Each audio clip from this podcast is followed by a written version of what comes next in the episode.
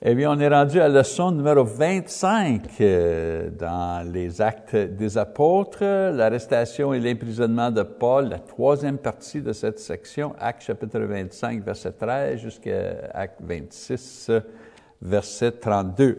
Dans notre dernière leçon, Luc euh, a décrit euh, l'apparition de Paul devant deux gouverneurs romains. Euh, il a plaidé sa cause devant Félix et on l'a gardé en prison pour deux ans, euh, pas parce qu'il était coupable, mais pour faire une faveur au, euh, au chef religieux juif. quand Félix a été remplacé par Festus, Paul a fait un appel devant lui, craignant une attaque des Juifs et la possibilité d'un euh, emprisonnement, vous savez, euh, d'une longue durée. Donc, il a fait un appel euh, pour que sa cause soit plaidée devant l'empereur à Rome, selon la loi romaine. Eh bien, on a lu que Festus a permis cette chose-là, mais avant son départ, Paul plaidera sa cause devant un autre officiel romain. Et cet épisode va compléter la troisième section de l'emprisonnement euh, de Paul à Césarée avant son transfert à Rome. Donc, on commence à lire chapitre 25, euh, verset 13. Euh, quelques jours après, le roi Agrippa et Bérénice arrivèrent à Césarée pour saluer Festus. Le roi Agrippa euh, était en charge d'une province au nord euh, et euh, qui avait le même nom comme ville, qui avait un nom pareil que le nom de la ville où que Festus était situé. je vais vous montrer une petite carte pour expliquer. Dans le nord, on avait Césarée de Philippi, euh, c'était à ce place-là que Agrippa, le roi Agrippa, euh, avait euh, responsabilité dans cette juridiction et on avait Césarée par la mer et c'était là que Festus avait sa juridiction. Donc, Agrippa II, le deuxième, Agrippa, était le dernier des descendants de Hérode à régner comme roi. Euh, il a grandi à Rome et a été entraîné dans les manières romaines dans la cour de l'empereur euh, Claude. Et même s'il était en charge de le territoire au nord, on lui a donné la responsabilité euh, pour le temple à Jérusalem et c'est lui qui choisissait le haut sacrificateur. Euh, parce qu'il avait cette responsabilité, on l'avait aussi entraîné dans la loi juive, les coutumes, la religion juive.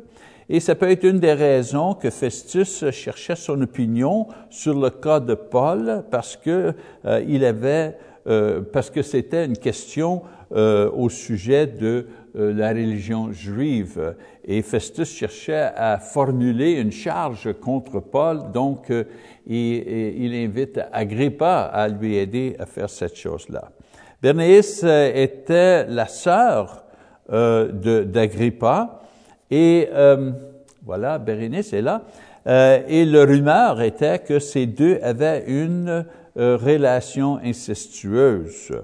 Comme était la coutume, Agrippa et Bérénice visitent Festus, le nouveau arrivé, euh, à son palais à Césarée euh, par la mer pour le saluer euh, dans sa nouvelle position. Une note intéressante au sujet du palais où que Festus était situé. Ce palais a été bâti par le, le, grand-père de Agrippa et Bérénice, Hérode le Grand, et ils ont joué tous ensemble dans ce palais quand ils étaient quand ils étaient enfants. Donc, on continue à lire dans le passage, verset 14. Comme ils passèrent là plusieurs jours, Festus exposait au roi l'affaire de Paul.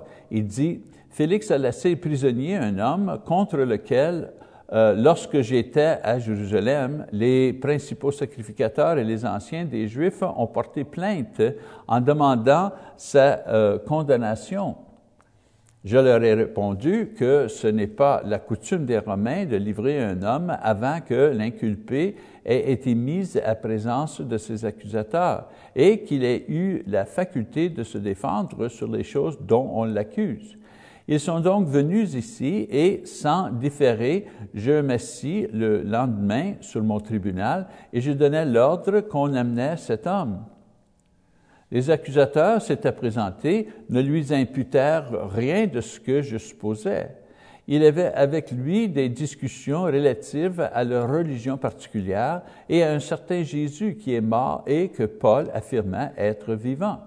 Ne sachant quel parti prendre dans ce débat, je lui demandais s'il voulait aller à Jérusalem et y être jugé sur ces choses. Mais Paul, euh, en ayant appelé pour que sa cause fût euh, réservée à la connaissance de l'empereur, j'ai ordonné qu'on le gardait jusqu'à ce que je l'envoyasse à César. Agrippa dit à Festus, je voudrais aussi entendre cet homme. Demain, répondit Festus, tu l'entendras. Eh bien, quelque, quelque chose à noter au sujet du sommaire euh, du, cas à Paul et, ses procès. Euh, premièrement, euh, que, que, Festus fait ici, là. premièrement, il dit que les enquêtes à son sujet, on, on l'a laissé en prison avec l'impression qu'il était là pour un crime, euh, mais en réalité, il, a été nié son droit légal d'être libéré par Félix et aussi par Festus pour, euh, euh, eux, ils l'ont gardé en prison pour avoir faveur avec les, les, chefs juifs à Jérusalem. Festus donne aucune notion de cette chose-là. Il, dit rien dans son explication à à ce sujet-là. Euh, deuxièmement, euh, il explique qu'il a fait une enquête pour déterminer le cas, mais il ne pouvait pas former de charge parce qu'on accusait Paul d'avoir brisé des lois religieuses et non euh, des, lois romaines. Eh bien, ce qu'il ne dit pas, c'est que en l'accusant, les Juifs ne pouvaient pas amener aucune preuve pour leur, euh, vous savez, euh, crime euh, religieux. Et à place, euh, ils ont rejeté euh, l'affaire, le fait que, que Festus aurait pu libérer Paul. Vous savez, il dit pas ça ici. Il dit que, ah bien, il n'a pas brisé de loi romaine et il pouvait pas prouver ce qu'il a fait contre les lois juives. Euh, donc, euh, j'ai besoin d'aide pour former une charge. Mais ce qu'il n'a pas dit une autre fois, c'est qu'il y avait une autre euh, option. Il aurait pu libérer Paul. il aurait pu libérer Paul selon la loi romaine parce qu'il n'y avait pas de preuve pour ses crimes. Il ne dit pas qu'il retenait Paul en prison pour faire une faveur aux Juifs et aussi avec l'espoir de recevoir de l'argent de Paul pour sa libération. Euh, troisièmement, euh, Festus euh, dit à Agrippa qu'il a offert à Paul un choix d'aller, vous savez, pour avoir son procès à Jérusalem ou rester en prison à Césarée. Et ce qui, ce que je vous dis de nouveau, ce qui néglige à mentionner, et ce qui était une troisième option, c'était de libérer Paul, parce qu'il n'y avait pas de preuve euh, de, de, de, crimes, euh, ni contre la loi romaine, ni contre les lois juives. Donc, euh, la demande de Paul de faire son appel à César directement a mis Festus dans une position difficile politiquement, parce que sa mauvaise gestion de ce cas prouvait que, ben pas prouvait, mais euh, parce qu'il n'avait pas fait une, bonne gestion de cette affaire-là, il avait l'air incompétent, non seulement devant les chefs euh, religieux juifs, euh, qui maintenant euh, perdaient leur opportunité pour tuer Paul, mais aussi devant ses supérieurs à Rome qui venaient juste de, vous savez, euh, qui venaient juste de le mettre là dans cette position d'autorité euh, euh, au palais de, de, de, Hérode à Césarée, euh, à Césarée. Euh, L'effort d'amener euh, Agrippa dans la situation était peut-être un effort de gagner la faveur d'un individuel qui était populaire à Rome avec euh, l'empereur. Vous savez, Festus avait des problèmes, il avait l'air incompétent, il savait pas exactement quoi faire, il avait fait des choses hum, illégales lui-même, donc en invitant Agrippa à partager la décision sur Paul, euh, il, partageait un peu la responsabilité pour euh, toute cette histoire. Eh bien, on continue à lire au chapitre 25. Festus maintenant présente le cas à Agrippa. On lit. Le lendemain, donc, Agrippa et Bérénice vinrent en grande pompe et entrèrent dans le lieu de l'audience avec les tribuns et les principaux de la ville sur l'ordre de Festus. Paul fut euh, amené. Alors Festus dit, Roi Agrippa, et vous tous qui êtes présents avec nous, vous voyez cet homme au sujet duquel toute la multitude des Juifs s'est adressée à moi, soit à Jérusalem, soit ici, en s'écriant qu'il ne devait plus vivre. Pour moi, ayant reconnu qu'il n'a rien fait qui mérite la mort, et lui-même, en, en ayant appelé à l'empereur, j'ai résolu de le faire partir. Je n'ai rien de certain à écrire à l'empereur sur son compte. C'est pourquoi je l'ai fait paraître devant vous et surtout devant toi, roi Agrippa, afin de savoir qu'écrire après qu'il aura été examiné, car il me semble absurde d'envoyer un prisonnier sans indiquer de quoi on l'accuse. Eh bien, le bref discours de, Festus devant Agrippa et les, les, invités qui sont assemblés là était vraiment une classe de maîtres en dissimulation politique. En d'autres mots, Festus a manipulé cet euh, événement pour couvrir ses incompétences dans le cas de Paul et en y fournir la plus simple justice euh, romaine. La, chose la plus simple, c'était tout simplement le libérer. Notez comment il fait cette manipulation. Premièrement, il a créé un événement pour partager la responsabilité avec Agrippa. J'ai déjà mentionner ça, mais en, organisant cet événement avec des invités importants et Agrippa et Bérénice comme le centre d'attention, il a partagé la responsabilité pour ce qui est arrivé à Paul, euh, euh, non seulement de lui-même, mais maintenant va partager la responsabilité avec Agrippa, qui va maintenant partager avec la décision. Ça, c'est bien l'espoir de Festus à ce moment-là. Deuxièmement, il ne mentionne pas son échec à libérer Paul selon la loi romaine. Et il ne donne pas ce détail-là.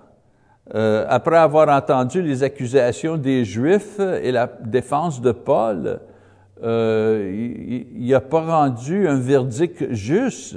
Euh, et, et c'est pour cette raison-là que Paul est encore en prison, parce que Festus n'a pas rendu un jugement juste. Et troisièmement, euh, en proclamant son ignorance de, coutumes religieuses juives euh, qui n'étaient pas nécessaires pour juger cette chose-là. Euh, et en faisant appel à Agrippa, à sa connaissance de, vous savez, de, choses religieuses, pour préparer une charge fondement, il a inclus non seulement la présence au procès, mais il espérait aussi de mettre le nom de Agrippa sur la charge avec son nom. Donc, il va obliger, euh, il va être obligé de répondre aux dirigeants juifs pour ses erreurs, mais il est plus concerné euh, de, se protéger lui-même politiquement devant ses supérieurs à Rome si euh, euh de bonheur dans son mandat euh, comme gouverneur. Il vient juste d'arriver comme gouverneur. Et déjà, le premier cas devant lui, démontre son, son incompétence. Eh bien, on passe à Paul, ce fois-là, euh, la parole de Paul devant Agrippa, il dit, Agrippa dit à Paul, il t'est permis de parler pour ta défense. Et Paul, ayant entendu la main, étendu la main, se justifia en ces termes.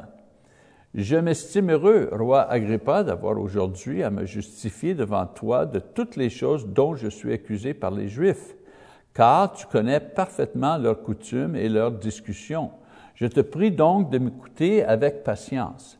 Ici, Paul euh, fait référence au roi d'une façon brève et respectueuse, sans compliment euh, euh, hypocrite. être un citoyen romain, Paul, comme citoyen romain, est au courant de ce qui se passe dans l'Empire politiquement. Donc, ici, qui est Agrippa? et euh, comment que ce roi-là a été préparé pour son rôle de gouverneur. Il sait que ce roi-là connaît les, les, lois et les coutumes juives. OK, donc on continue en verset 4. Ma vie, dès les premiers temps de ma jeunesse, est connue de tous les Juifs, puisqu'elle est passée à Jérusalem au milieu de ma nation. Ils savent depuis longtemps, s'ils veulent le déclarer, que j'ai vécu pharisien, selon la secte la plus rigide de notre, euh, de notre euh, euh, religion. et maintenant, je suis mis en jugement parce que j'espère l'accomplissement de la promesse que Dieu fait à nos pères et à laquelle aspirant nos douze tribus qui servent Dieu continuellement nuit et jour. C'est pour cette espérance au roi que je suis accusé par des Juifs. Quoi vous semble-t-il incroyable que Dieu ressuscite les morts?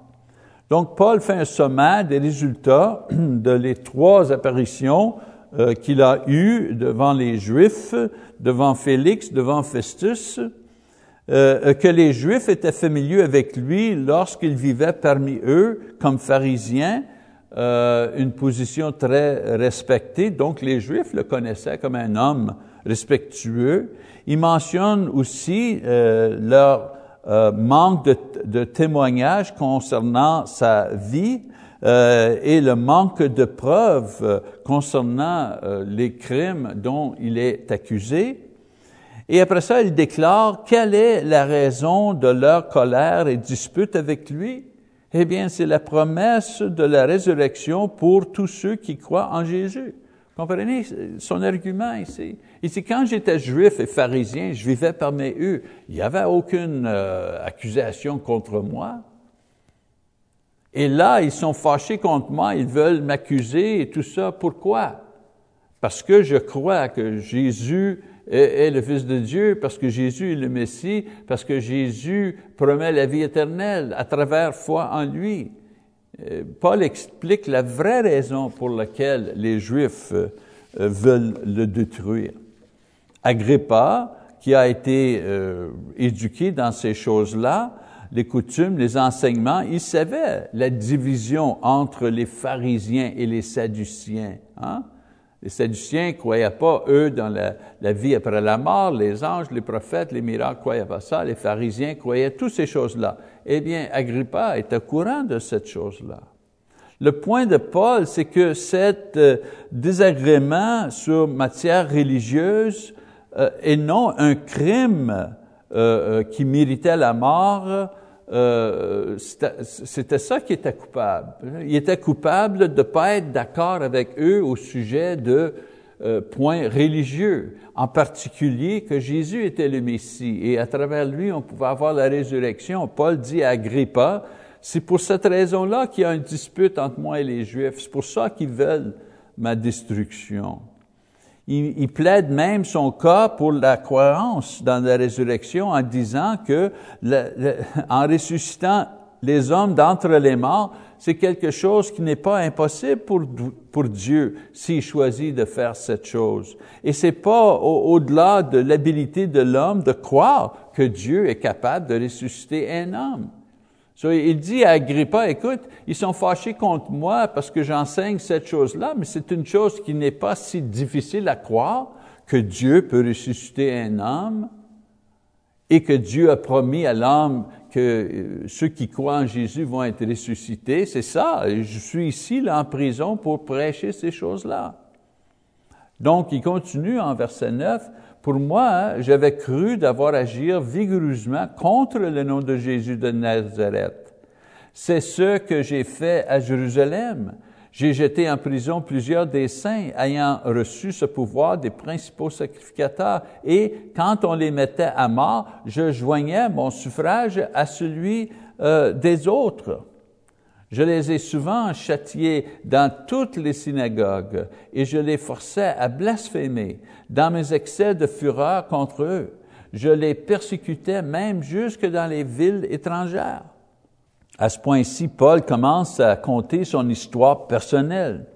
Maintenant qu'il a, vous savez, traité euh, les, les, les, accusations contre lui et le fait qu'il n'y a aucune preuve contre lui, il donne, vous savez, brièvement les détails de ses attaques euh, euh, initiales contre le christianisme et l'Église euh, comme un, un, un, pharisien zélé, chargé par les chefs religieux qui veulent sa mort dans le moment, mais avant, quand il était avec eux, il était content de lui donner responsabilité pour détruire le christianisme.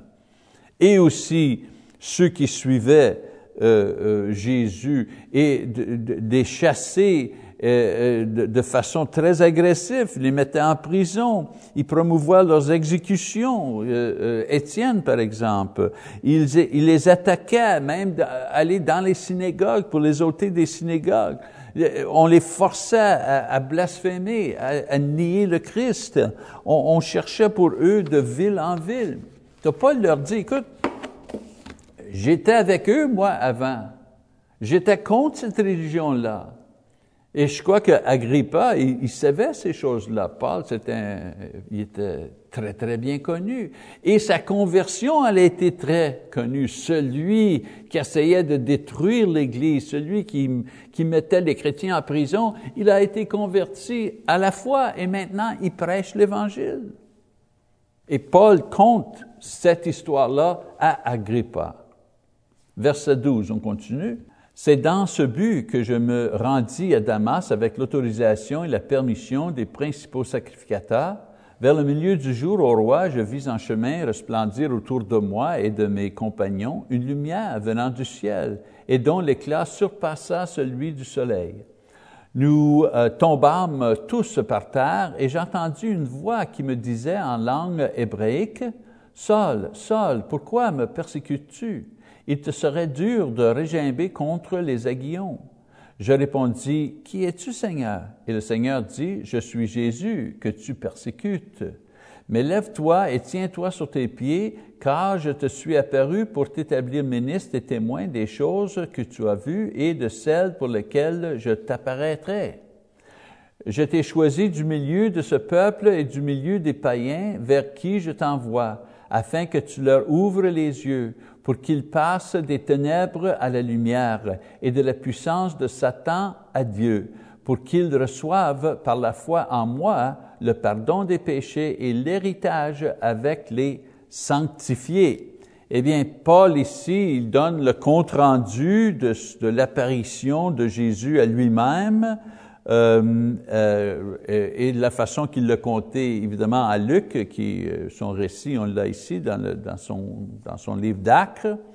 Euh, L'événement aura lieu de cette façon, selon Paul. Premièrement, une, une lumière éclatante apparaît à lui et ceux qui sont avec lui, et euh, lorsqu'il s'en allait à Damas, pour continuer la persécution contre les chrétiens et ces persécutions autorisées par les principaux sacrificateurs à Jérusalem. Notez bien que euh, tous ont été affectés par la lumière, vu qu'ils ont tous tombé à la terre, mais seulement Paul entend la voix du Seigneur. Maintenant, il y a beaucoup de discussions autour euh, d'un certain passage, l'expression de Jésus dans ce passage, où il dit, il te serait dur de réjamber contre les aiguillons.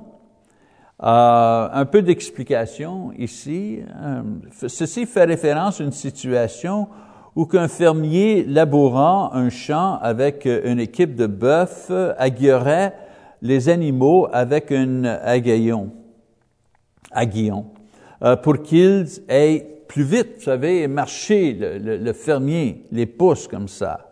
Souvent, quand l'aiguillonné, euh, l'animal euh, disconnecterait, mais il faisait, en faisant ceci, il se frappait et se blessait lui-même. Donc, dans le langage d'aujourd'hui, on dirait, pourquoi te taper la tête contre le mur? C'est un peu comme vous savez, c'est un, peu la, façon qu'on dirait ça aujourd'hui. Pourquoi que tu te cognes la tête sur le mur? Eh bien, Jésus enseignant deux choses à Paul ici. Premièrement, il ne pouvait pas gagner cette bataille contre le christianisme. Impossible. Et deuxièmement, il se ferait mal seulement qu'à lui-même euh, s'il continuait à faire ces choses-là. Ce n'est pas mentionné ici, mais les tactiques de Paul et le caractère qu'il avait violaient même les lois juives, même la parole de Dieu. Ce qu'il faisait aux, chrétiens, ce n'était pas permis même par la loi, ça, juive. Euh, il sait que par la lumière et la voix, euh, qu'il est dans la présence d'un être céleste, mais il ne sait pas qui.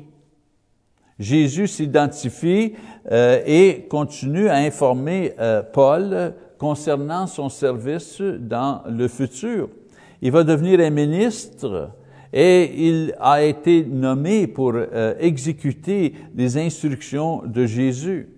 Il va être un témoin de, la résurrection de Jésus, parce que c'est le Jésus vivant qui parle à Paul dans le moment. Donc, c'est ceux qui étaient ressuscités d'entre les morts. En autre mots, il va être un témoin au fait que Jésus a, ressuscité d'entre les morts, nommé à cette tâche par Jésus lui-même, comme les autres apôtres, et donc ceci est son appel comme apôtre. Aussi, comme les autres apôtres, Jésus lui dit qu'il va fournir, il va lui fournir d'autres instructions et révélations dans le futur. Finalement, le Seigneur lui donne la vision de son ministère qui va inclure un ministère non seulement aux Juifs et aux gentils en prêchant l'Évangile, et à travers ces choses-là, euh, il, va libérer les gens de leur ignorance euh, pour connaître le vrai Dieu et leur donner le pardon des péchés et la vie éternelle. C'est ça l'héritage qui est donné à les croyants de Jésus. L'héritage, c'est la promesse de la vie éternelle. Euh, Jésus donne un sommaire de ce que Paul va recevoir et euh, ce qu'il va commencer à faire, mais ça va prendre plusieurs années avant que toutes ces choses-là sont complètement réalisées euh, dans sa vie. On continue à lire en verset 19. En conséquence, roi Agrippa, je n'ai point résisté à la vision céleste, à ceux de Damas d'abord, puis à Jérusalem, dans toute la Judée et chez les païens. J'ai prêché la repentance et la conversion à Dieu avec la pratique d'œuvres dignes euh, de la repentance. Euh, voilà pourquoi les Juifs se sont saisis de moi dans le temple et ont tâché de me faire périr. Mais grâce au secours de Dieu, j'ai subsisté jusqu'à ce jour, rendant témoignage devant les petits et les grands, sans m'écarter en rien de ce que les prophètes et Moïse ont déclaré d'avoir arrivé, savoir que le Christ souffrirait et que, ressuscité le premier d'entre les morts, il annoncerait la lumière au peuple et aux nations.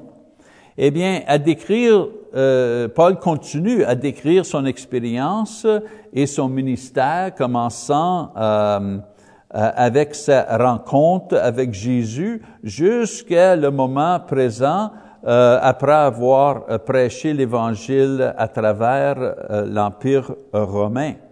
Ah, c'est dans ce contexte de prédication et témoignage euh, qui était à Jérusalem, pas là pour faire le trou, pas là pour euh, euh, désacrer le temple ou de, briser des lois romaines, mais pour encourager les gens de se repentir et croire que Jésus était le Messie selon la loi et les prophètes. Il revient à la cause du moment, les accusations du moment, Il dit, j'ai été appelé par Jésus d'une façon miraculeuse. J'ai prêché l'Évangile tout partout dans le monde et je me trouvais à Jérusalem en faisant la même chose, prêchant l'Évangile, donnant un témoignage de, de, Jésus ressuscité. Et je faisais tout ça, au, vous savez, au temple. Euh, et c'est pour cette raison-là que je suis ici aujourd'hui. Donc, il finit en amenant son histoire dans le présent lorsqu'il est debout devant eux, les rois et les citoyens importants, et il les encourage eux aussi de croire dans le Jésus ressuscité. Eh bien, à ce moment-là, là, le haut point de, sa, de son discours, là, euh, il est interrompu par, euh, par Festus. On lit, comme il parlait ainsi pour sa justification, Festus dit à haute voix, Tu es fou, Paul, ton grand savoir te fait déraisonner. Je ne suis point fou, très excellent Festus, répliqua Paul. Ce sont au contraire des paroles de vérité et de bon sens que je, euh, euh, que je prononce. Le roi est instruit de ces choses et je lui en parle librement, car je suis persuadé qu'il n'en ignore aucune, puisque ce n'est pas en cachette qu'elles euh, se sont passées. Crois-tu aux aux prophètes, roi Agrippa? Je sais euh, que tu crois. Et Agrippa dit à Paul, tu vas bientôt me persuader de devenir chrétien. Paul répondit, que ce soit bientôt ou que ce soit tard, plaise à Dieu que non seulement toi, mais encore tous ceux qui m'écoutent aujourd'hui, vous deveniez tels que je suis, à l'exception de ces, de ces liens. Eh bien, Festus, soit il, il, sent la chaleur du moment là, de l'Évangile personnellement, ou il y a peur que euh, euh, euh, la parole audacieuse et directe de Paul va offenser un peu de ses, ses, infidèles importants, surtout le roi Agrippa, de qui il a besoin approbation et support euh, dans, cette chose-là, il décide d'interrompre le, discours de Paul. Et là, incroyablement, Paul euh, euh, répond le roi. Vous savez, comprenez, à cette, à cette époque-là, si le roi parlait, on disait rien. Si on avait une autorité devant nous, on répondait pas à volonté. Pas comme aujourd'hui, vous savez, le, le, le, premier ministre ou le roi ou le gouverneur euh, les citoyens, euh, ils marchent dans la rue, ils parlent au roi, euh, ils parlent au gouverneur, ils donnent leurs opinions, on a la parole libre, mais c'était pas, c'était pas comme ça à cette époque-là. C'était incroyable que, que Paul enchaîne même, prisonnier, répond tout de suite aux, commentaires de, de, roi. il, il, il, répond et il fait penser que le roi connaît Jésus, connaît l'histoire de Jésus et ses enseignements euh, et sa croix et les témoignages de sa résurrection et, la, croissance de l'Église. Le, le, point fait, mais ne pas, le point a été fait, mais n'a pas été exprimé, euh, c'est que Festus, avec tout le monde qui était là, euh, ils sont eux aussi euh, responsable à l'Évangile et sujet au jugement de Dieu s'il ne répond pas à l'Évangile. Et donc, Paul dit euh, au roi, lui, Festus, il sera pas capable de plaider l'ignorance au jugement. Peut-être peut il, plaide l'ignorance pour formuler une charge contre Paul et il a besoin de l'aide, l'aide Agrippa, mais Agrippa ne sera pas capable de l'aider quand il va passer au jugement devant Dieu. Euh, et ce qui est vraiment incroyable dans cette situation, c'est que Paul, après avoir répondu à un roi, maintenant euh, adresse un autre roi, même sans avoir été adressé par lui.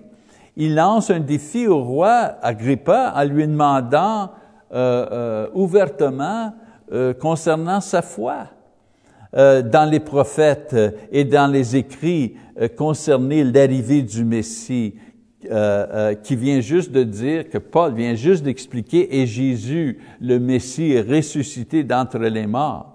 Eh bien, le roi, lui, euh, vous savez, intelligent, il passe à côté la question euh, et répond qu'il sait ce que Paul tente de faire, et ça, c'est de le convertir au christianisme.